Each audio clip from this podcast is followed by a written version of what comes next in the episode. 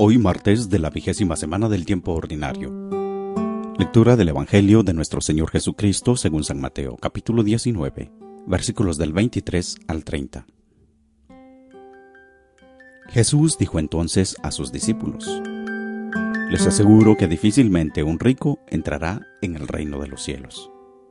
Sí, les repito, es más fácil que un camello pase por el ojo de una aguja que un rico entre en el reino de los cielos.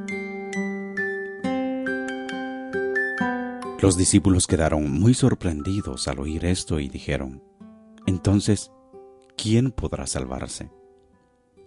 Jesús, fijando en ellos su mirada, les dijo, Para los hombres esto es imposible, pero para Dios todo es posible. Pedro, tomando la palabra, dijo, Tú sabes que nosotros lo hemos dejado todo y te hemos seguido. ¿Qué nos tocará a nosotros? Jesús les respondió, Les aseguro que en la regeneración del mundo, cuando el Hijo del Hombre se siente en su trono de gloria, ustedes que me han seguido, también se sentarán en doce tronos para juzgar a las doce tribus de Israel. Y el que a causa de mi nombre deje casa, hermanos o hermanas, padre, madre, hijos o campos, recibirá cien veces más y obtendrá como herencia la vida eterna. Muchos de los primeros serán los últimos, y muchos de los últimos serán los primeros. Palabra del Señor, gloria a ti, Señor Jesús.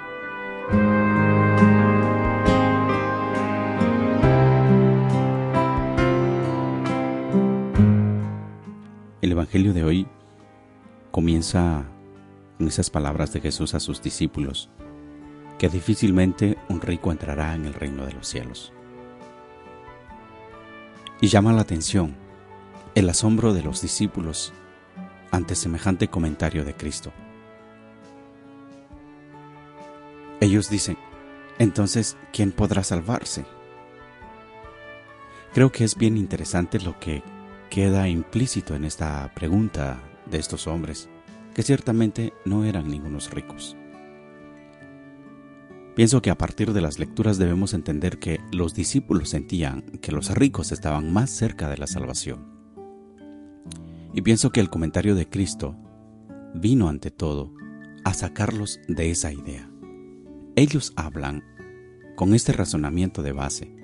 Se supone que los ricos están próximos a salvarse.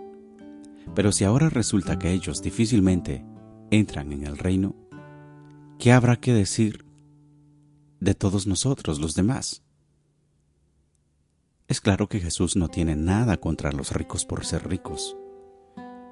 Es claro sobre todo porque cuando los discípulos dicen lo que dicen, Cristo no replica. No se preocupen, los ricos se van a condenar, pero los pobres se van a salvar. No es ese el objetivo del discurso del Señor. En cambio, de esa frase de corte lucha de clases, lo que Él dice iguala a todos los seres humanos en la indigencia de la salvación. Esto es lo que dice. Para los hombres esto es imposible, pero para Dios todo es posible.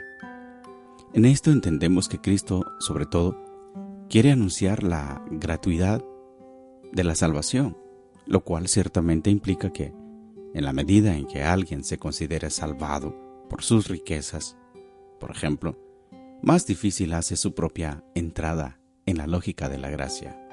Es decir, en la medida en que, cuando nos consideramos ya salvados o autosuficientes, en aquello que consideramos rico, por ejemplo, hay personas que se creen, ya, con estos amigos que tengo ya soy rico, porque la riqueza es relativa hay muchos que se creen ricos por su inteligencia porque son imprescindibles y por lo tanto tienen que estar para resolver las cosas. O políticos que consideran que ya ellos son la salvación. Es decir, la riqueza no es necesariamente el tema económico. Pero para entender eso también debemos considerar qué entiende Jesús sobre los pobres.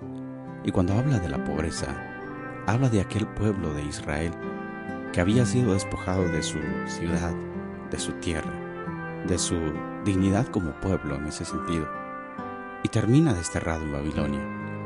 Pero había un resto, había un resto que se consideraba siempre acompañado por Dios, escuchado por Dios y por lo tanto su esperanza siempre estuvo puesta en Él. Y así somos nosotros los cristianos en un mundo en el cual no, no, no tenemos nada. Sí, si al final descubrimos que nuestra vida depende de Dios. Estos son los pobres, esto es el resto de Israel. Estos son los anahuines, así es como se dice en, en hebreo. Y entonces Jesús cuando dice, estos son los que entran en el reino de los cielos. Claro, claro, porque nada ha poseído nuestro corazón, sino que es Él el que reina en nosotros, Dios mismo. Pidamos pues al Señor que nos ayude precisamente a entregarle nuestra vida, a sabernos acompañados por Él. Te invito a que juntos hagamos nuestra oración de, de esta mañana. En el nombre del Padre, del Hijo y del Espíritu Santo. Amén.